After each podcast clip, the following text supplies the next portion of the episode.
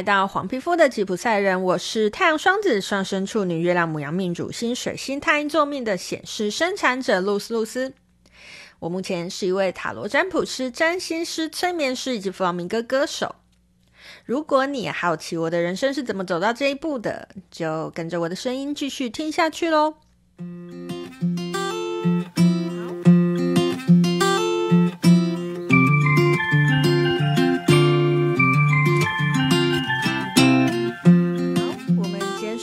在葡萄牙三天的旅行，终于准备要踏上学习之路了。搭上了长途巴士，从里斯本到塞维亚，八个小时的旅行时间，我们终于到了第一个下榻的租屋。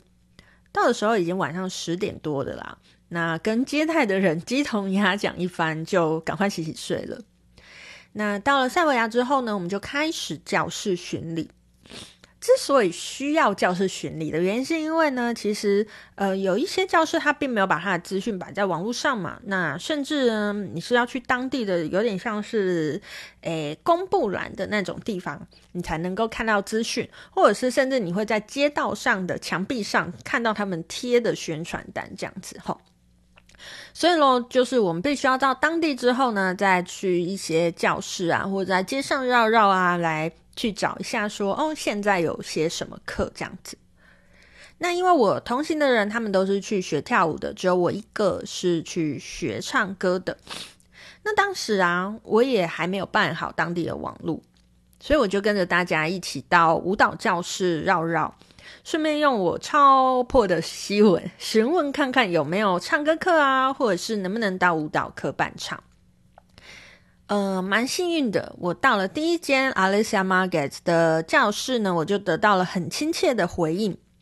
啊，询问了课堂的曲式啊，我就准备好两天之后要去配唱喽。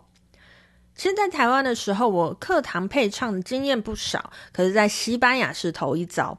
其实我真的不知道会是怎么样的情况诶。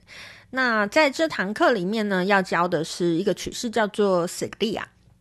那我复习了我会的歌曲，准时的在呃课堂的时间到了教室。老师在暖身的时候，我跟吉他手还有另外一个去练习的歌手在外面等待。那当然了，因为我个人西文太烂，只能听听他们的聊天，当做听力练习喽。嗯，因为我们当时去的时候是这个双年展维也纳的期间，哈，世界各地的学生都会聚集在这边。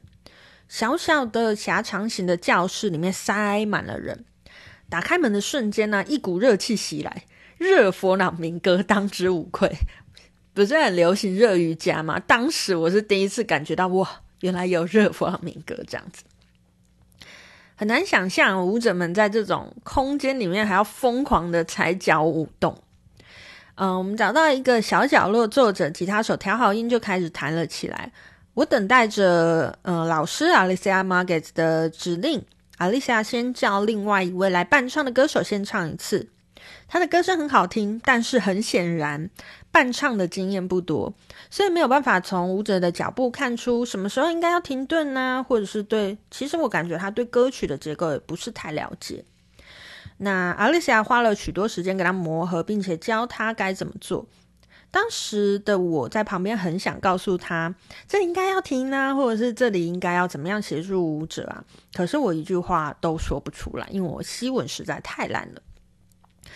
嗯，终于轮到我伴唱。一方面是因为我先看过他们的舞序，另外一方面是因为我之前有过经验嘛，所以我一次就 pass 了。我感觉 Alicia 对我的程度有点惊讶，我腼腆的笑了一下，觉得心里很受鼓舞，这样子。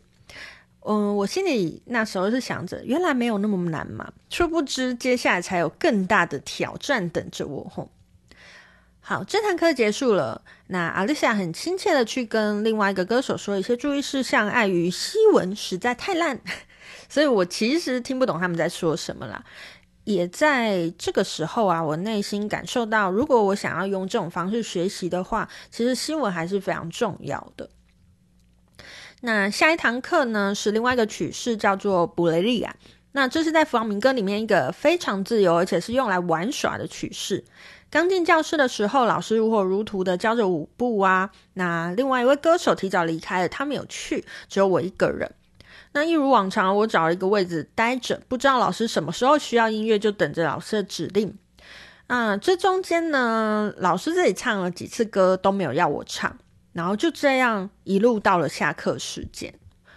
一下课，老师就非常愤怒的向我冲过来说：“你刚才为什么不唱？你刚才为什么不唱？你不唱，你在这里做什么？”然后我突然就被这个突如其来过激的反应吓到了。我其实很想要解释诶，可是我一句话都说不出来，只能用表情表达出我不知道什么时候要唱啊。后来啊，丽霞她冷静下来之后对我说：“你想唱的时候就唱啊。”然后他就出了教室，受到大惊吓。我跟一群被操到快昏倒的学生在教室里面，呃，自己一个人步行回家的路上，我感到非常挫折。因为我觉得我又不是不会做，我只是不知道什么时候要做啊！而且我是多么体贴，还帮他想着不要影响到课堂的进行，可是他却这样对待我，我觉得很受伤。而且我也在想着说，对他来说，我可能就是一个来乱的笨蛋吧。那我有几个室友也在那堂课里面嘛，他们也都亲眼目睹这一切，纵使他们什么都没说，我也在心里想着，嗯，他们是不是也觉得我很烂？当时我真的就是陷在这种很很负面的情绪里面吧。那我在沙发上瘫软了一晚，心中一直重播着那个画面，并且自己配上各种 OS，在一一的反驳。但是呢，因为我个人的月亮星座，大家还记得吗？我前面有讲，我月亮星座可是在挖不该说的尴尬的模样呢，吼，我才没有那么容易被击倒。要我自己主动唱是吧？那就来吧，我心里是这样想的。隔了两天之后呢，我又再度去报到了，依旧是坐冷板凳的一天。但这天不是找不到合适的时机开始唱哦，而是另外一个歌手从头唱到尾，完全没有要给我空空间唱歌。期间呢，阿丽莎还几次制止他，要他先别唱。下课的时候，阿丽莎还过来看了我一眼，跟我说：“你为何还是不唱？”我又再度哑口无言，因为我找不到缝隙唱啊。好，接下来呢，到了周末，有几天的时间，我都在考虑着下一周我要不要继续去，因为我觉得好挫折哦，而且那个挫折是来自于我的西班牙文不好，而不是我的技术不好，不是我做不到，而是我不知道什么时候要做。我其实好想好想证明自己，也担心如果我如果就此不去了，在他们的心中，我会不会就是那个烂草莓？我担心我不去是不是逃避？我一点都不允许自己遇到挫折就逃避哦。想着想着，就到了要做决定的周周二早上九点半。好，接下来的故事是什么呢？我到底去了没有呢？我们就下回分享喽。今天就跟大家分享到这边，买个关子。我是露丝露丝，我们下次见喽，拜拜。